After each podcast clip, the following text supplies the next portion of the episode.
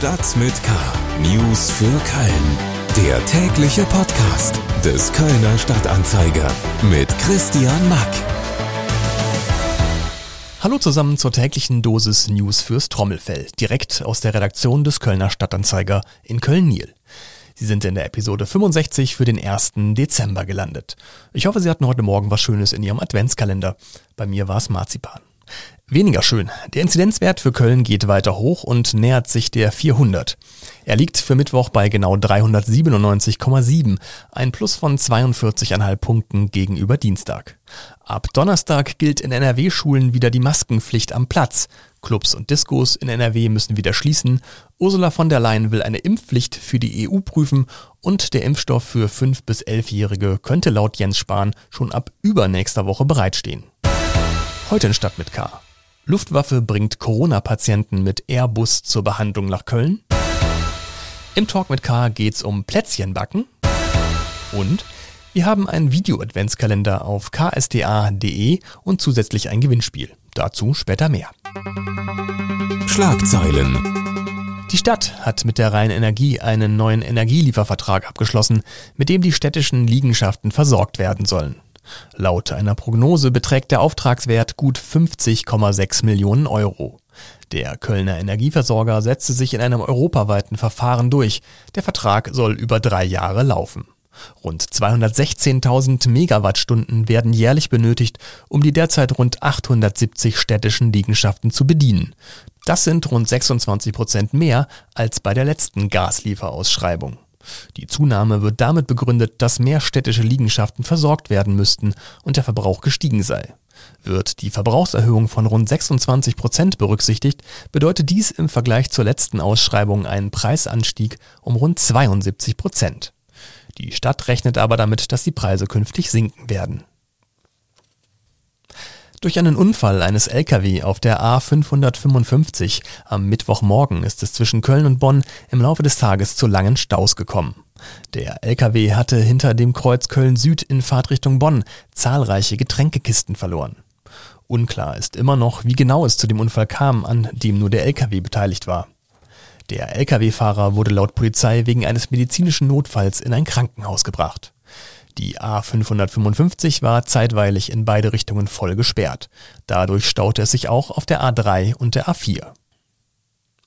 Der Kölner Zoll hat in den vergangenen Wochen am Flughafen Köln-Bonn den Schmuggel von sogenanntem Bushmeat, also Wildfleisch exotischer Tiere, verhindert. Nach Angaben des Hauptzollamtes Köln wurden in 15 Paketsendungen aus Nigeria insgesamt fast eine halbe Tonne Bushmeat sichergestellt. Versteckt war das in Zeitungspapier gewickelte Fleisch zwischen Bekleidung und Kosmetik. Bushmeat ist eine spezifisch afrikanische Bezeichnung für das Fleisch von Tieren, die in den Savannen und Urwäldern gejagt werden.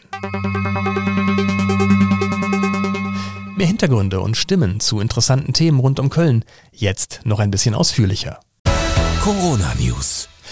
Die Corona-Pandemie hat das Land weiterhin fest im Griff. Hier in NRW gehören wir ja, was die Inzidenz angeht, zu den Bundesländern mit vergleichsweise niedrigem Wert. Äh, ganz anders sieht das zum Beispiel in Sachsen oder Thüringen aus, wo die Inzidenzwerte gerade wirklich durch die Decke gehen. Und äh, dort spiegelt sich der Wert natürlich auch in einer Überlastung der Intensivstationen wieder. Deshalb haben Bund und Länder damit begonnen, Intensivpatienten aus überlasteten Bundesländern in bisher weniger belastete Bundesländer zu verlegen. Das Land ist hierfür in fünf Regionen eingeteilt. Kleeblatt wird das System deshalb auch optimistisch genannt und NRW ist ein Blatt dieses Kleeblatts, in das jetzt Intensivpatienten aus anderen Bundesländern eingeflogen werden. Über das Netz zugeschaltet ist mir jetzt Alexander Hulicek aus unserer Lokalredaktion. Hallo Alex. Hallo Christian. Äh, die erste Luftwaffenmaschine mit Corona-Patienten aus anderen Bundesländern ist jetzt auf dem Flughafen Köln-Bonn gelandet. Ähm, was kannst du uns über die Patienten und über den Transport sagen? Ja, das waren insgesamt sechs äh, Intensivpatienten, die da in diesem Flugzeug nach Köln gebracht wurden, alle natürlich isoliert und ähm, beatmet. In dieser, wie sie ja genannt wird, fliegenden Intensivstation der Bundeswehr. Dieser Airbus A310 der deutschen Luftwaffe ist heute etwa um ja, 14.30 Uhr am Flughafen Köln-Bonn gelandet, ist dort auf dem militärischen Teil äh, in Wahn äh, gebracht worden dort in einen Hangar, ähm, wo das Flugzeug stationiert ist. Dort wurden dann die Patienten in Rettungswagen verlegt und in die Kliniken hier in der Region gebracht. Wie wir erfahren haben, waren das äh, Kliniken hier in Köln, aber auch in Bonn, in Bochum und in Marl. Die Information darüber, welche Kliniken das genau sind, ähm, unterliegt ja, aus, aus Gründen der, des, des Datenschutzes äh, strengster Geheimhaltung. Wir wissen zumindest, dass hier in Köln die größten Krankenhäuser, nämlich die Uniklinik und die städtischen Kliniken in Meerheim und Hohlweide, keine dieser sechs Patienten aufgenommen haben. Dieser erste Flug von Corona-Intensivpatienten nach Köln wird sicherlich nicht der einzige und letzte gewesen sein. Ähm, ist schon klar, wie viele mehr möglich sind oder wie viele sind gar noch geplant? Ja, also wir haben gestern schon gehört, dass sich das Land auf weitere Verlegungen aus anderen Bundesländern nach NRW einstellt. Es ist alles ein bisschen ähm, unklar, ähm, wann das ist und, ähm, und auch jeweils wie viele. Das liegt zum einen daran, dass der ähm, Airbus, der heute in Köln gelandet ist, ähm, nach jedem Transport sehr aufwendig äh, durchlüftet und desinfiziert werden muss. Also die ganze Prozedur dauert etwa zwölf Stunden, in denen ja eben keine ähm, Transporte stattfinden können. Und erst danach ist dieses Flugzeug wieder einsatzfähig und natürlich hängt auch die die äh, hängen die nächsten Verlegungen auch davon ab, wie sich die Belegungen hier in Köln, in der Region, in NRW äh, entwickeln werden. Aber dass es noch weitere Verlegungen gibt, das ist eigentlich jetzt schon klar. Alexander Holicek aus unserer Lokalredaktion über die ersten Corona-Intensivpatienten, die per Airbus aus anderen Bundesländern im Zuge des sogenannten Kleeblattsystems in Köln gelandet sind. Alle Infos hierzu lesen Sie auch unter ksda.de und im Kölner Stadtanzeiger. Reingehört. So, Kinder, jetzt wird's mal ein bisschen Zeit, dass wir ein bisschen besinnlich werden und die belastenden Themen des Alltags abstreifen und uns äh, symbolisch gesprochen in den Kuschelbademantel mit Katzenohren und Plüschfell hüllen.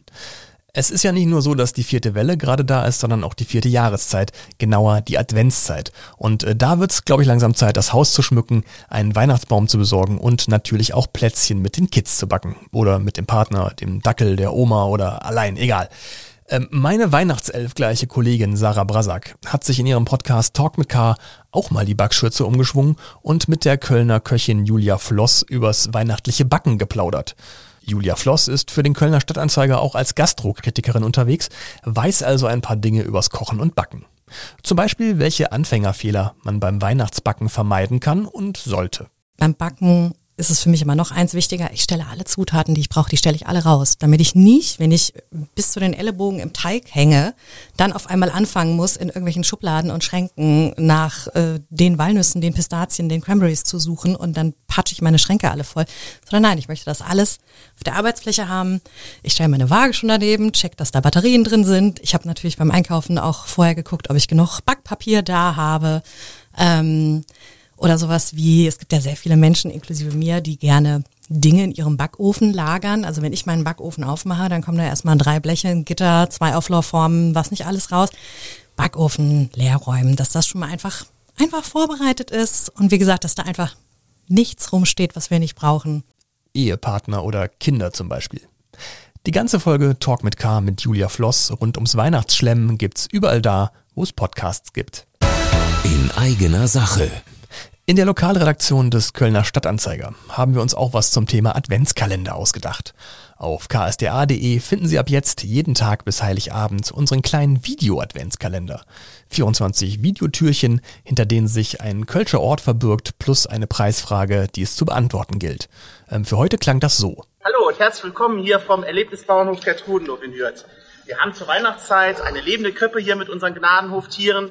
Und meine Frage ist, wie viele Tiere sind denn hier in dem Bereich der lebenden Krippe? Sind es 15 oder sind es 20 Tiere?